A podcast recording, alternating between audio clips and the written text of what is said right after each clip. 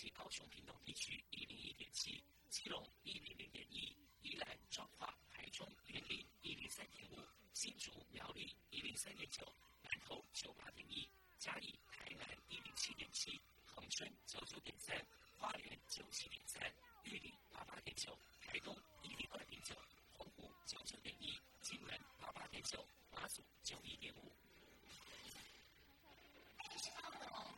是牺牲，爱是分享，爱是服务，因为爱，特殊教育充满了无限的可能。用爱关怀身心的未来，用心倾听自负优越子女的心声。欢迎老师、家长、同学们，大家一起加入。特别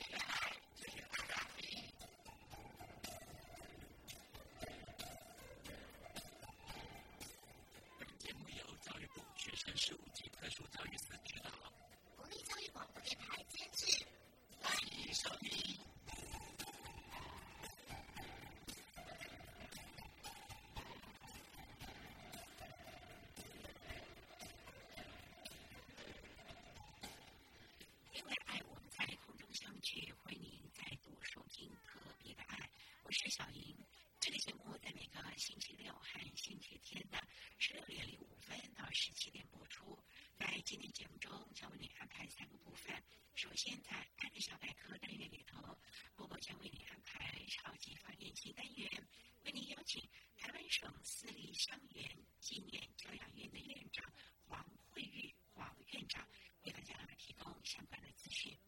另外，今天的主题专访为您安排的是爱的随身听，为您邀请获得一百零六年度教育部优良特殊教育人员荣耀的新北市立文山国中特教班的魏秀芬老师，为大家说明正确的学习态度，谈国中教育阶段智能障碍学生辅导以及教学的相关经验，希望提供家长、老师可以做参考。节目最后为你安排的是爱的加油站，为您邀请国立台湾大学化工系的教授，也是中华民国智障者家长总会的理事长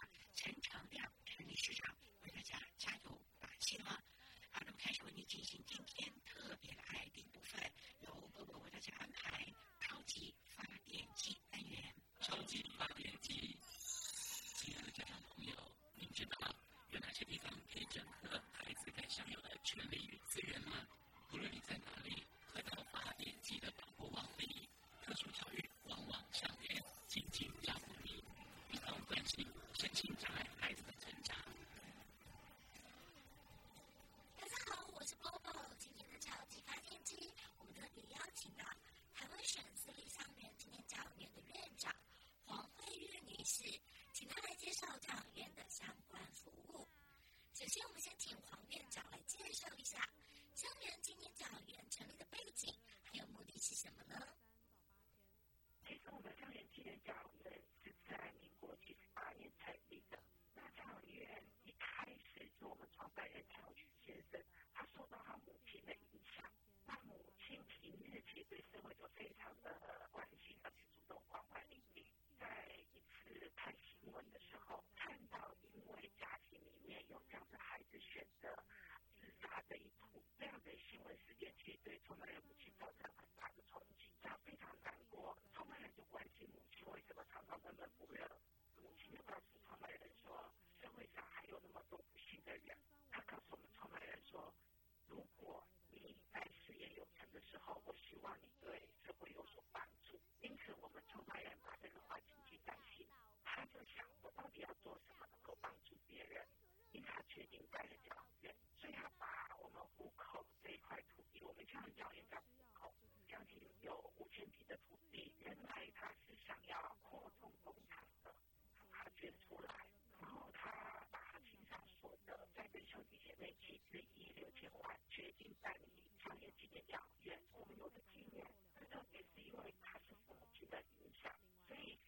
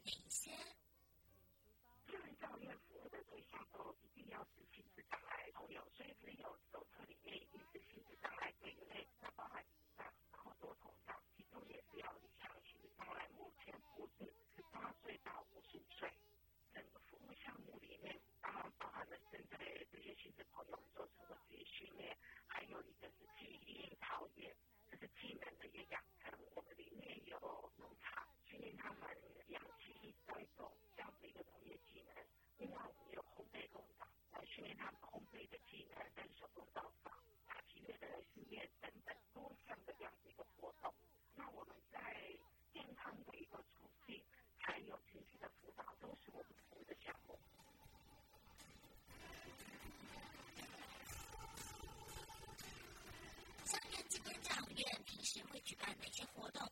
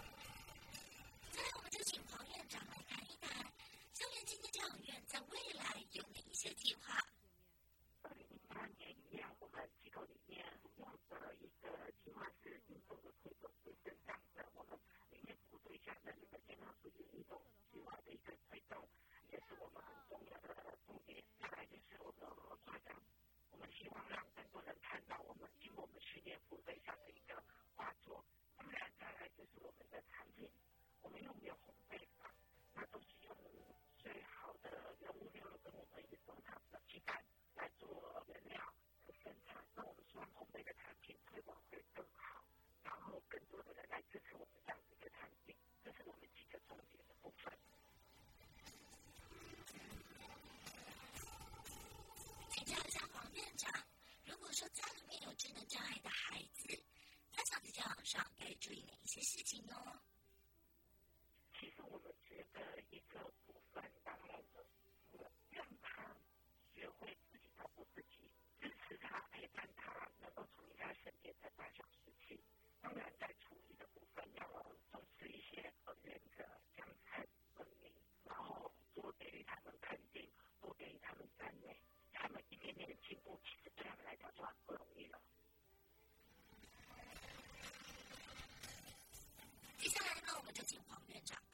下，一般大众对于智能障碍儿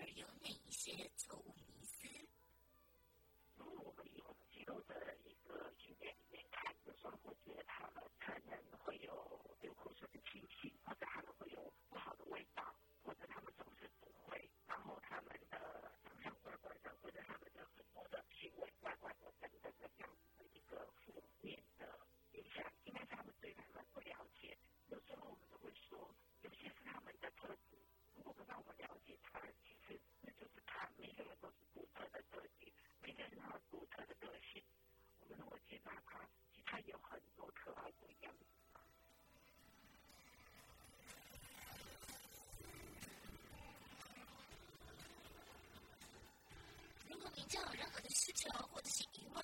关于私立香园纪念教员的联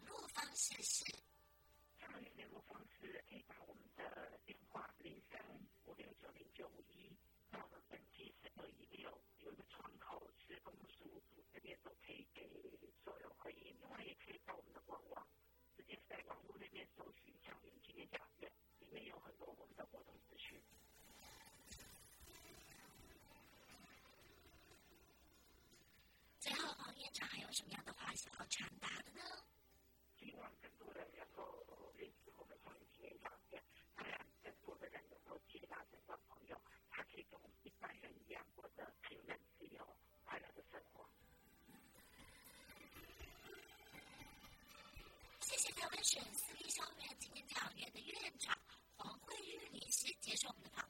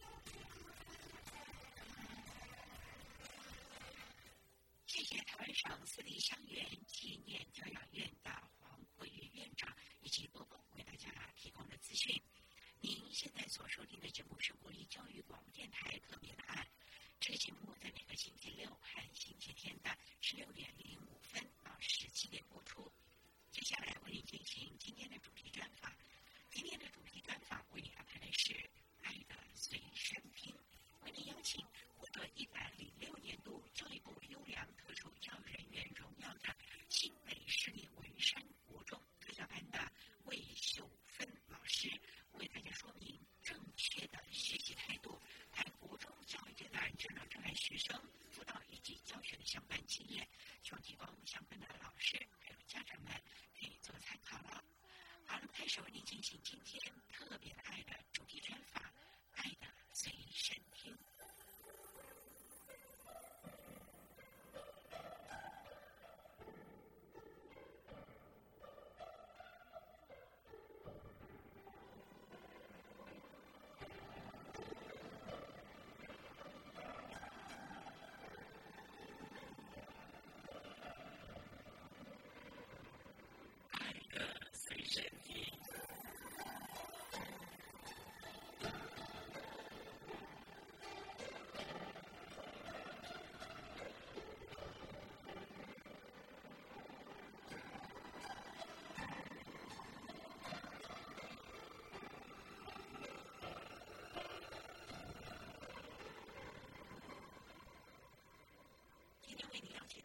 是一百零六年度教育部优良特殊教育原员，新北市文山国中资源班的魏秀芬魏老师，老师你好，主持人好，各位听众大家好，今天啊特别邀请老师为大家分享正确的学习态度，谈国中教育阶段智能障碍学生辅导以及教学的相关经验。那么首先想请教老师，从你是我们教育工作人员多久了？三十一年。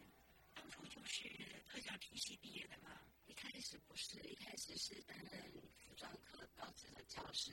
后来是因为教育部有积极推动。老师在职进修第二专长，所以我又重新再考入彰化师大特殊教育系，然后很想要考特殊教育学系呢。那时候缺很多特教老师，所以教育部很推广辅导老师跟特教老师的进修。然后来彰化师大念完以后，又接着念台湾师大的特教研究所继续进修。所以您有特教有辅导的专长，是有没想过当年如果继续？教服装设计的话，跟现在有没有什么样的不同人生啊？经过教服装科，然后又再继续到特殊教育领域，那我就更明确清楚的知道，我是在从事一个很有意义的教育工作。刚开始的时候其实还没有那么深入，但是当现在学生毕业之后，像我第一届带的高职的学生毕业都已经四十几岁了，对，然后他们回来还说老师，我就知道你是做教育，那我那种感觉是很被肯定的感觉。虽然我现在的孩子都是特殊。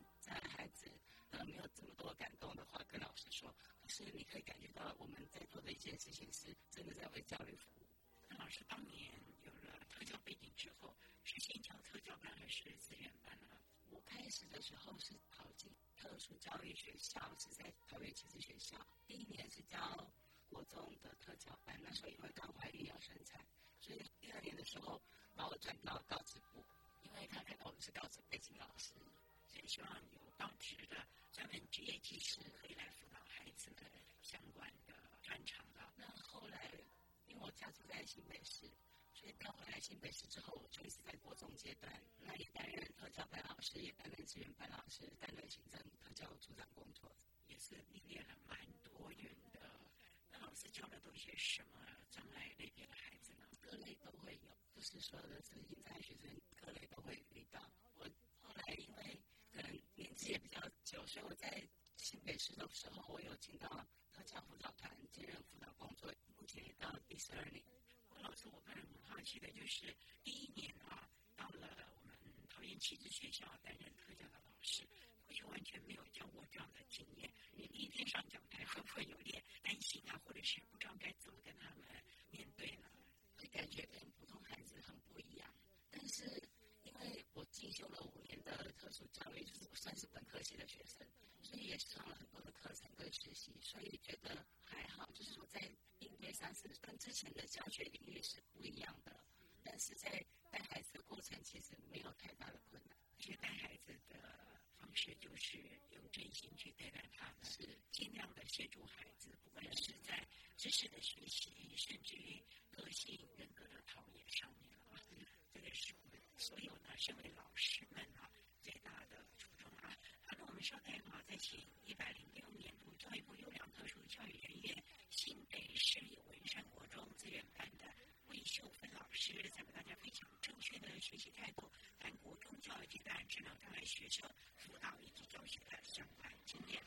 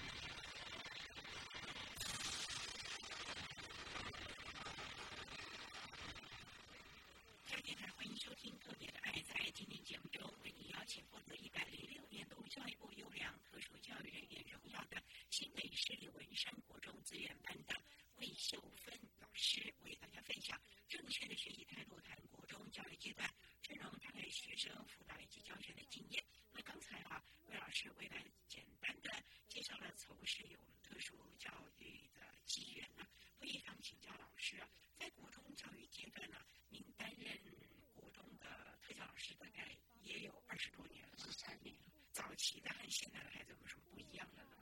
早期的特殊教育。其实班的学生啊是比较轻一点，从八十八学年度开始哦，特殊障碍的学生有综合智能课的规划，然后就慢慢的轻度的孩子几乎都到普通班去了。那我们在特教班的孩子就越收越重。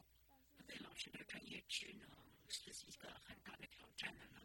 特教老师其实他训练的背景，如果是中等教育阶段的话，他是可以教到中国中。然后资源班跟特教班的领域，其实我们在学校进修的时候，其实都已经有上过课，那其实是一样，只是说我们在带的方式、教学策略方法是不一样，主要是针对孩子的对那化的个化的差异去安排。那国中的教育阶段，老师您会比较侧重于孩子哪些能力呢？是学科的能力呢，还是职业的能力呢？职业能力是未来他们在就业或者工作的时候是最终目标。那我觉得。认知课程，不管是学业课程、学科课程、基础课程，都是在建构他未来工作的能力。所以你会两样都会特别要求。我们会看孩子的需求，比方说他未来是要考综合智能课，如果在操作上是比较弱的孩子，我们可能就会从国一开始安排一些操作课程，或者是社会适应课程，或者是生活管理课程。那到二年级的时候再加职业教育课程。你所谓的操作课程是？因为他们这一班课程里面都是学科，那我们可能会在生活管理课跟他生活做结合，做一些简单的设计。他在家里的生活怎么去规划他的房间，怎么安排，然后怎么去整理。还有就是他的自己的饮食是不是可以自己做处理？那如果能力好一点，孩子训练这个段之后，我们会需要在国二的时候帮忙他们做智能的训练，或者是其他的操作基本能力。大小动作的协调能力，国二就要开始职业能力的训练了。如果能力好一点的，就越晚，可能到国三。那如果能力弱的孩子，他可能就提早。对，像说我们能力好的孩子，我们甚至国三才进到资源班上职业教育的课程。能力好的话，情绪管理还可以的孩子，我们会鼓励他在国三的时候去参加普通班的记忆教育班。所以其实有很多的管道。可以提供还是多元的学习是，这也是为他们未来升学做的准备了，是其实也在预做转衔的规划了。对，所以这一点是非常的重要的。那老师，你多少会为孩子做这个转衔的规划了呢？如果是特教班的孩子，很多孩子会是到其实学校，他就会自身就不太考试，但是他们的基本的生活能力训练还是需要，然后。简单的操作、打扫，然后整理房间、整理自己的物品，这些都是需要学习的。那如果是资源班的孩子的话，我们当然是希望他未来能够就业，所以他可能交通能力要训练，他的社区适应活动也都要学习。希望他能够独立生活的话，这些基本的生活上的一些功能都要建立起来。所以这也是老师们要观察孩子，根据他个别性的需求以及未来的发展呢。所提供的相关的建构能力啊。好，那我们稍待再请获得一百零六年度教育部优良特殊教育人员新北市立文山国中资源班的老师魏秀芬魏老师，再为大家分享正确的学习态度，谈国中教育阶段智能障碍学生辅导以及教学的相关经验。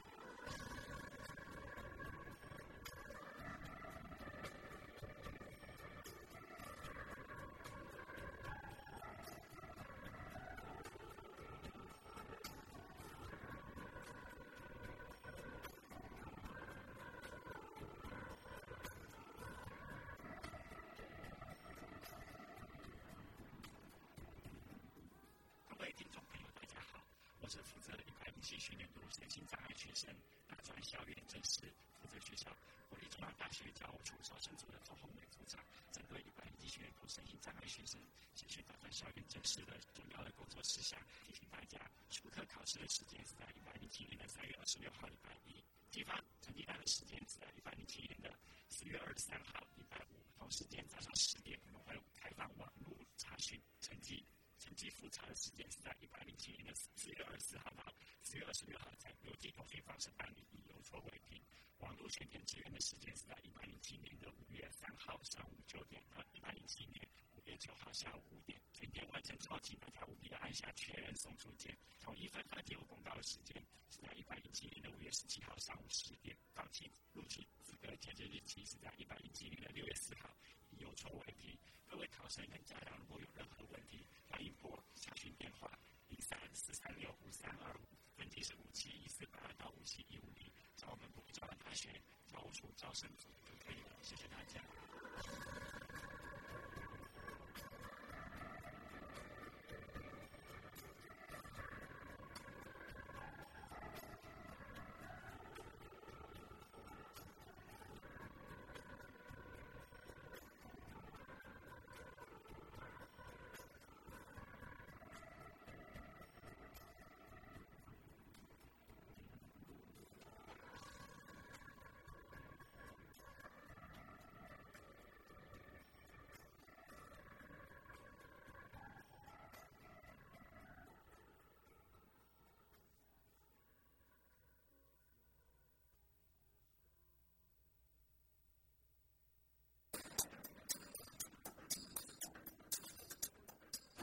西北有心，教育电台生日快乐！在这个特别的日子，祝福教育电台收听长虹，听友满天下。也记得每周五、每周六和每个星期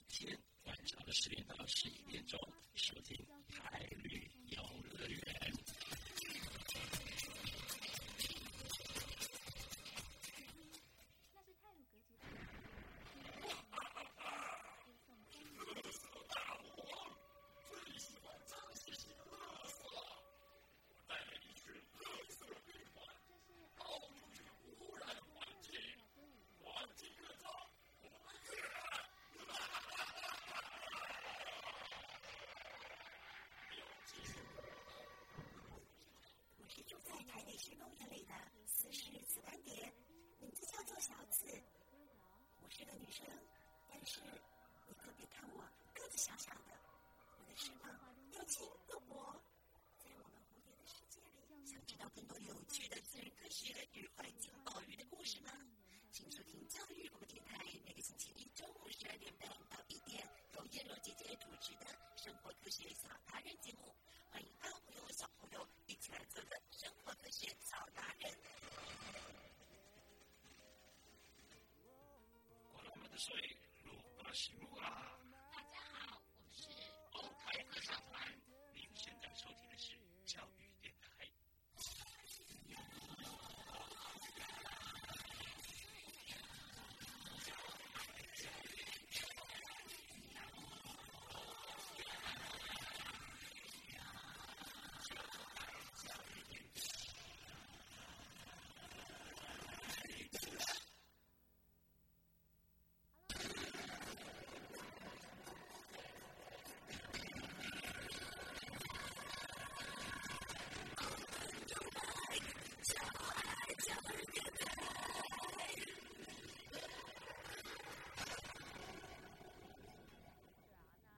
电台欢迎收听《特别的爱》这个节目，是在每个星期六和星期天的十六点零五分到十七点播出。在今天节目中，为您邀请获得一百零六年度教育部优良特殊教育人员荣耀的新北市立文山国中资源班的老师魏秀芬魏老师，为大家分享正确的学习态度，谈国中教育阶段智能障碍学生辅导以及教学的相关经验。那刚才在节目的第一部分，魏老师为了简单的分享了他从事于教育工作的机缘，以及在国中教育阶段啊，老师在转衔或者是学生个别化的能力呢，所提供的教学的建议或者是策略。那也想请教老师啊，多年的国中的教学的经验啊，能和他分享你教过的孩子，你都怎么来辅导他？针对孩子的特性啊，孩子们在班上会有些什么样的情况呢？您又是怎么样来协助孩子呢？在学校上课的时候，我们会希望我们的国中孩子有一些不同的学习阶段，比方说从小学到国中阶段，我们会希望孩子在日常生活中学到一些基本的态度，良好的工作习惯希望他能够在平常的课程上学习到专注，还有持续力、耐力，孩子的情绪稳定，会影响他整个学习的状态。那我们会希望孩子能够注意他自己的个人安全，还有其他人的安全。老师，您刚才说学生的情绪的稳定，那我们知道这样的孩子也会有情绪不稳定的时候啊，是因为青春期吗？青春期当然是，还有一个是可能在表达上会比较困难，所以有时候是因为表达不清楚，或者是表达不出来，会影响到他的情绪。他想要这样做，可是可能老师或家长没有清楚他要做什么，然后就可能就没有在那里，他可能只是一个关键不清楚要做什么事而已。所以沟通方面会让他有一些情绪，那这时候你们要怎么办呢？就是看孩子的状况。所以我们说，一开始要跟孩子建立良好的关系。在学习的过程中，如果说孩子的学习跟老师是慢慢的能够结合的时候，说老师讲的话，孩子都听得懂指令，那他们在做什么，老师也慢慢知道他的需求是什么的时候，其实在沟通上就比较减少这样的困难。老师，你说先跟他建立良好的关系，第一天孩子进来一定很陌生嘛，那你要怎么跟他建立这样的一个师生的关系呢？我想到国中，我们都先进行一个适度阶段。我们就发现，国小的孩子很有趣，到国中他不知道上课，也不知道要下课。上课的时候他想要出去玩，下课的时候又想要留在教室里面，就分不太清楚。国中生其实就很清楚，上下课的阶段可以出去活动，或者是做一些他们想要做的事情。所以在慢慢训练，对，要慢慢训练，他就更结构化。对，那我们会让孩子能够清楚学校上课的规则，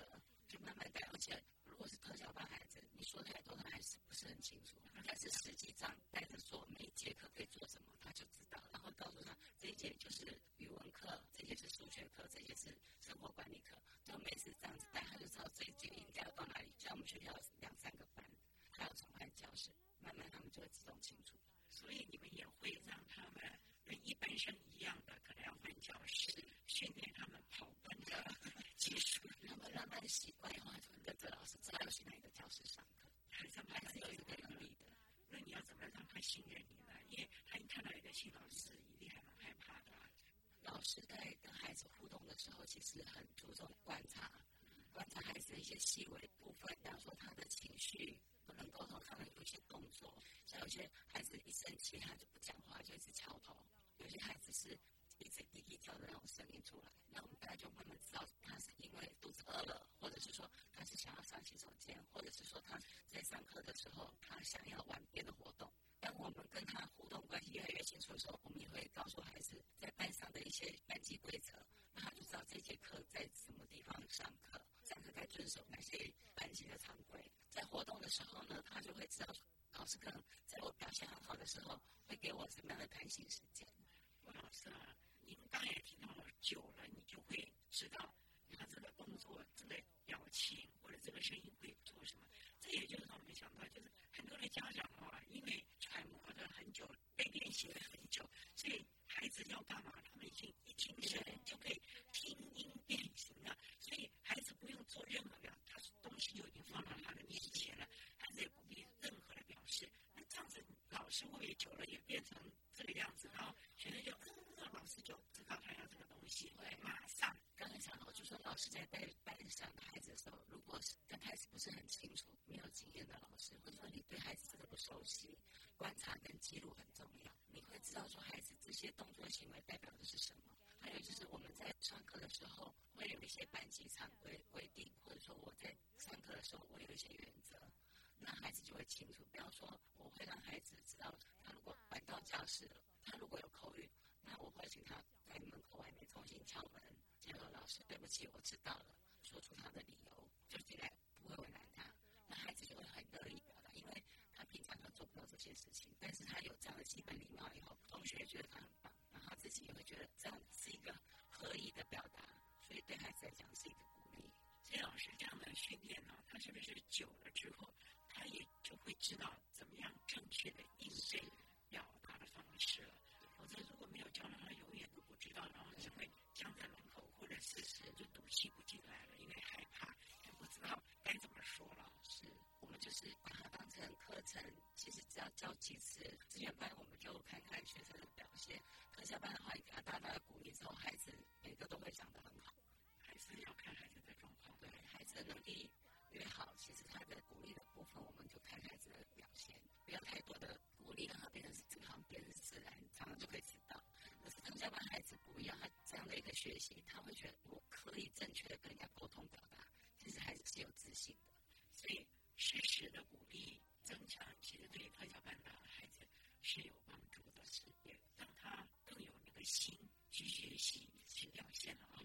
我想这也是我们老师啊在循循善诱一个非常重要的一个策略啊。好，那我们说呢，在请获得一百零六年度教育部优良特殊教育人员荣耀的新北市立文山国中资源班的老师魏秀芬魏老师，再和大家分享正确的学习态度在。国中教育阶段智能障碍学生辅导以及教学的相关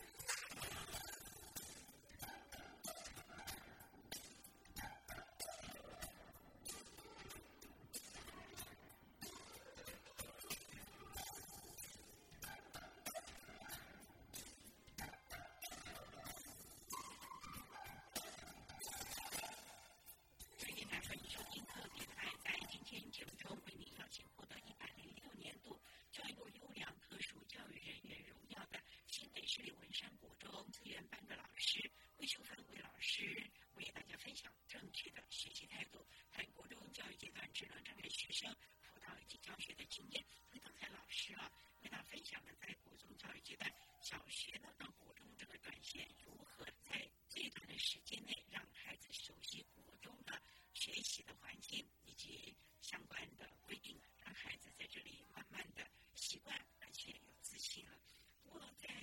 不同的教育阶段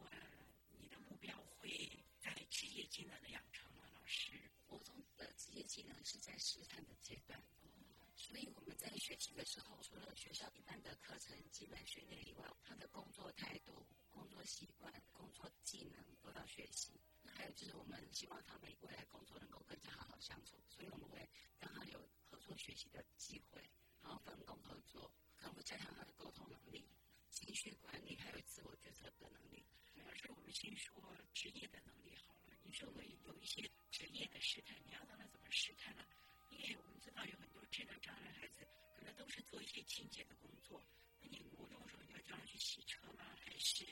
有这种实习的场地让他去看一看呢？在国中阶段上职业教育课的时候，我们会希望孩子从基本的态度训练开始。比方说，我们在学校会教他一些正确的擦桌子、擦椅子，然后洗碗，像烘焙课跟，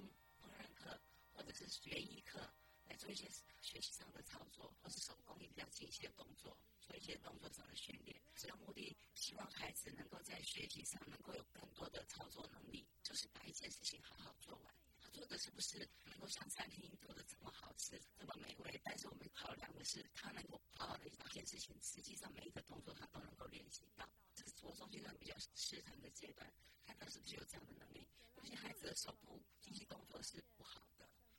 做工艺来讲就很难，可能就要变成是很简化的一些替代的辅具才能做。老师，您刚才提到，例如说像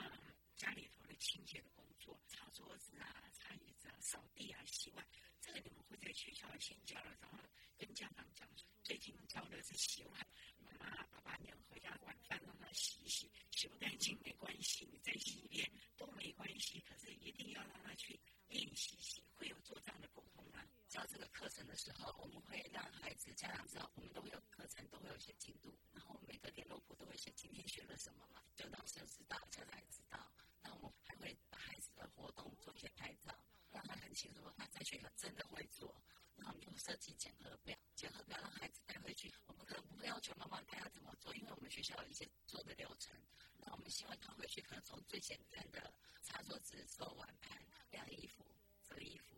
那这些去带领。那如果是资源班的孩子，我们可能就提升的团体活动会更多一点。比方说，他可能还可以帮特教班的孩子整理便当、打菜、准备便当，哦，就是那些更新这种。因为我们在上烹饪课或烘焙课的时候，我们都会有一些操作课程，会拿刀子啊、拿叉子、刀刀类似像这样的工具，它会是难度越高的。那因为我们需要有资源班跟特教班。所以我就会上职业课的时候留十五分钟帮特教班孩子打饭菜，整理好便当送到教室去。这是在不需要花很多经费的情况下，还可以做很多的精细的练习。因为光是放一个便当盒，四道菜他就把它摆整齐，然后分量还有特教班孩子因为他的咀嚼比较困难，需要减，所以他就还要做一些这样的不同的处理。我是他们会愿意吗？非常 的愿意。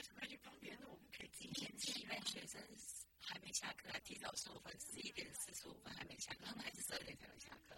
但是他们做这样的一个服务工作，就是一个服务学习的态度。其实他们最终目的，主要自己做自己的事以外，能够做服务学习，然后是一个很乐观快乐的工作者。都告诉他，哇，你的能力越来越好了，你现在多了项能力，可以做什么事做什么事。那孩子其实是很开心的。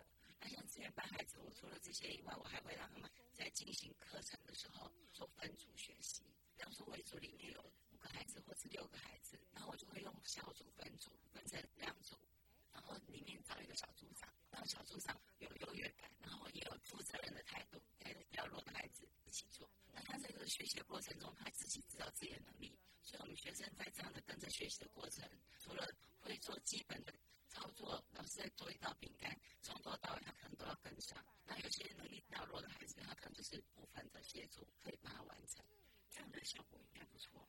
孩子知道他的进步，他从九月第一次上课到十二月，他都自己知道他已经进步到什么程度。一段时间做了一个评量，那我们会让孩子做做过的饼干，或者说在收拾碗盘上面有怎么样的精细动作，还有就是考量他的速度跟正确性，我们把列入评量。所以孩子在准备未来的综合智能课的时候，他们就越来越清楚，就是要做到正确以外，还要做到有速度的测量。效率问题也是必须对，所以他们说哦，我们三个好忙哦。但是他们经过这样的学习，其实效果是非常好。这里还有补充，就是因为我上职业课的时候，因为他都是操作课程，职业班孩子有很多是过动的孩子啊，或者是专注力不足的孩子，所以在操作的时候，其实他是容易分心的。我会排学习策略，然后我会让他们先专心静下心来做一些专注力训练。就是当他知道今天要上什么课程、什么流程、什么工作内容，然后材料怎么准备，整个学习下来，他们可能可以记到八个单位。的材料有数量，不管是从材料的准备，或者是器具的准备，包括收拾，他们都可以做到。来要慢慢的练习，这也是未来为他们综合智能课的能力，甚至于进入社会职场的能力，先做一些先备的能力。好的，我们商量在经过了一百零六年度教育部优良特殊教育人员荣耀的新北市立文山国中资源班的老师魏秀芬魏老师，要和大家分享正确的学习态度，在国中教育阶段智能障碍学生辅导及教学的相关经验。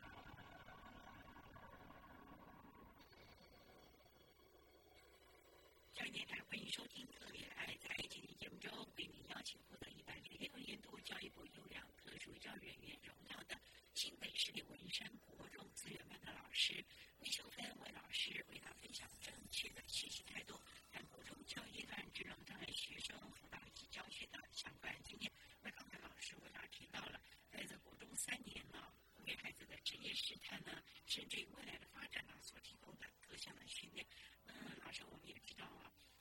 教育哦，当然老师都是尽心尽力而且有专业的，可是孩子每天在学校大做八个钟头吧。回到家里，他如果只是回家吃饭、看电视啊，然后又忘了白天，那第二天老师是不是也会从头教起？更可怕的就是寒暑假长长的两个月回去，老师很多都是从头教起，因为孩子几乎一片空白了。所以家长是不是也？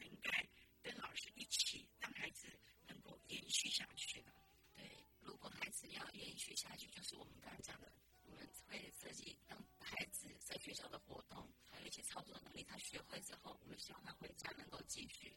所以就是要跟家长合作，每一次的进步要跟家长讲。其实讲了之后，我们希望家长也能够配合。像之前我们在做烘焙课或者做简单的早餐的时候，有一个特教班孩子，他每次回去他都自动跟妈妈说我要买同样的材料，然后他自己就自己在家里做简易的餐点，帮妈妈准备礼拜天的早餐。因为我就觉得很棒，这是能力比较好的孩子哈，就是说他主动性够，家长支持度也够，那家长就鼓励他，然后他就越开心，操作能力就相对好。当然有很多刚讲到。就是你可把训练会了，然后回家家还是帮他全部都打点好了，然后他也不需要手洗，也不需要做什么。甚至之前他家把孩子，我说我们教你做衣服，你有没有回家自己做？他就说我们回家有请人不用做，有的是妈妈自己就会做了，所以我们会比较担心你训练的时候就会更困难。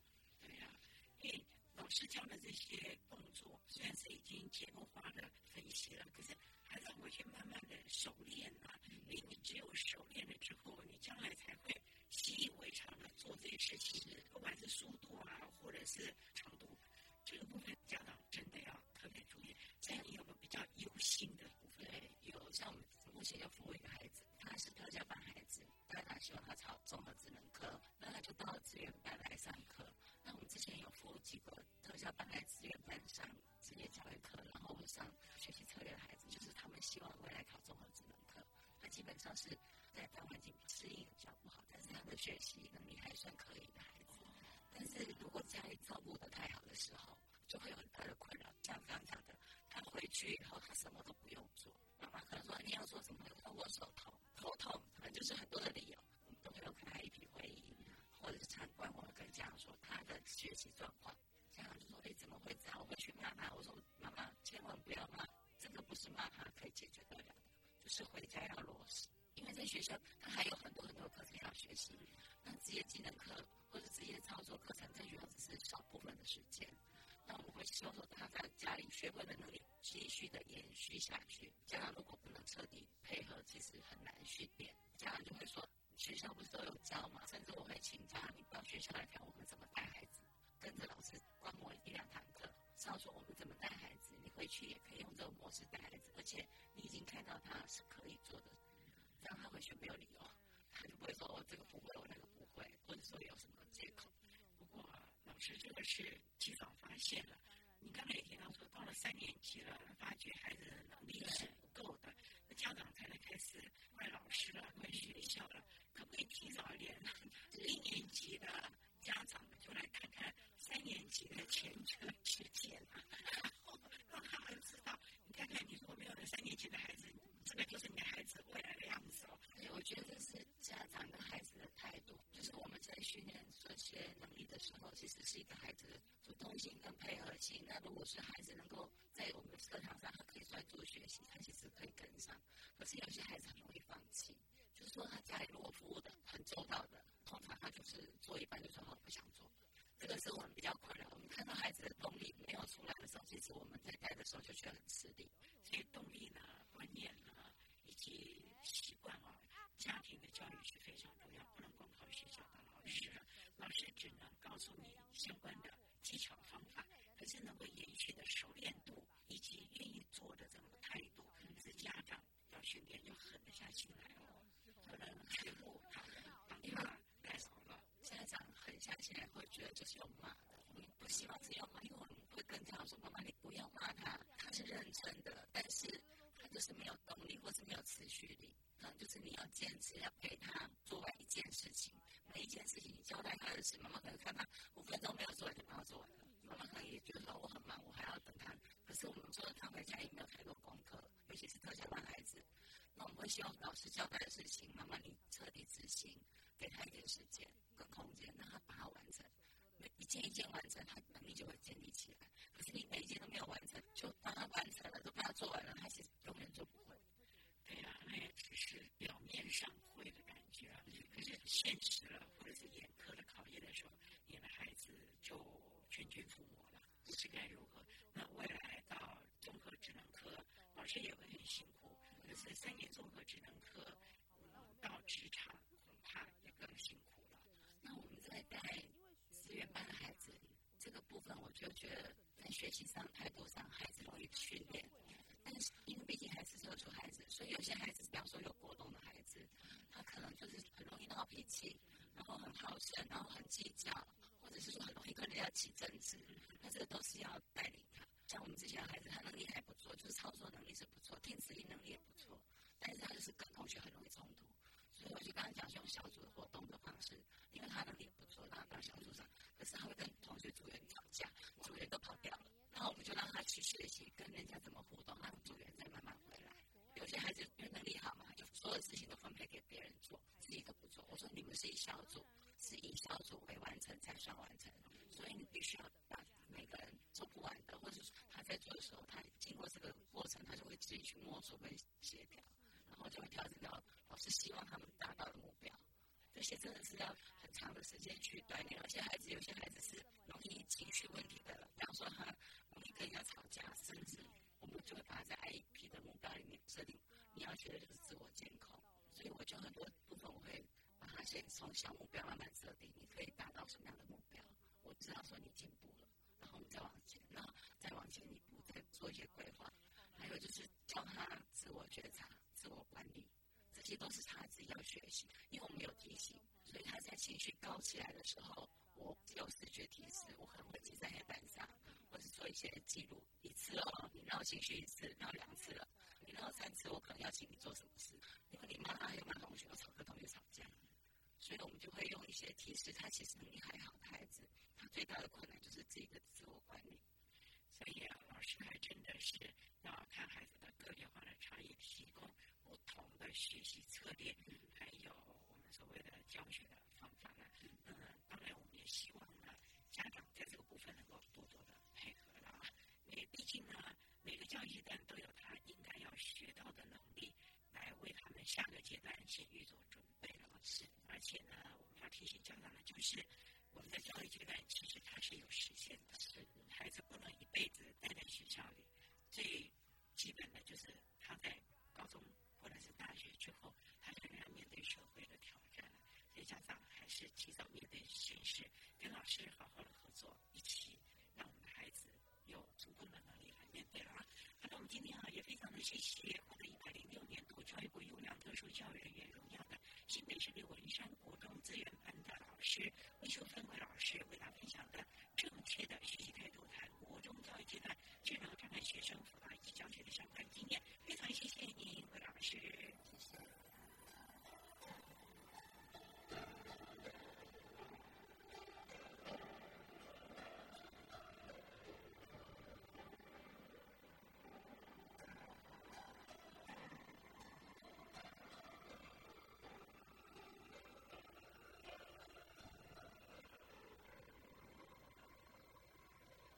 谢谢获得一百零六年度教育部优良特殊教育人员荣耀的新北市立文山国中特教班的魏秀芬老师，为大家分享了国中教育阶段智能障碍学生辅导以及教学的经验，希望提供家长老师可以做个参考了。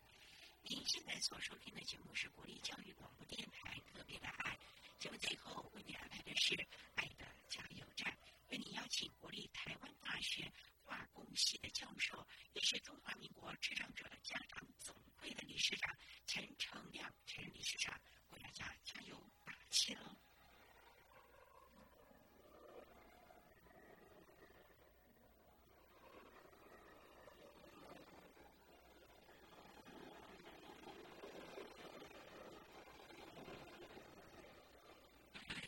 接下来。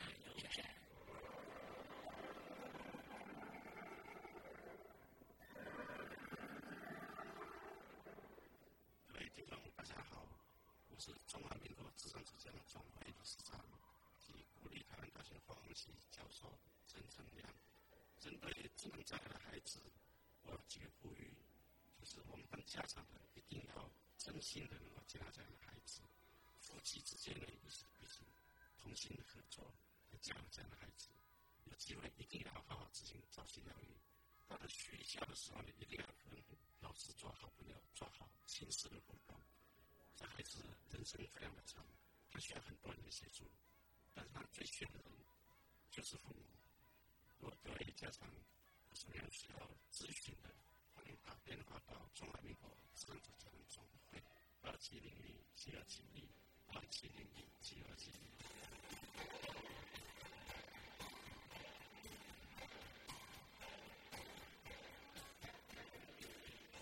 节目就已进行到这了感谢您的收听在明天节目中为您邀请国立台湾大学化工系的教授也是中华民国家长者家长总会的理事长陈成良陈理事长为大家分享生活的适应能力谈这个障碍子女教养的相关经验需要提供相关的家长老师可以做参考了。感谢您的收听也欢迎您天十六点零五分再度收听特别的爱我们明天见了拜拜。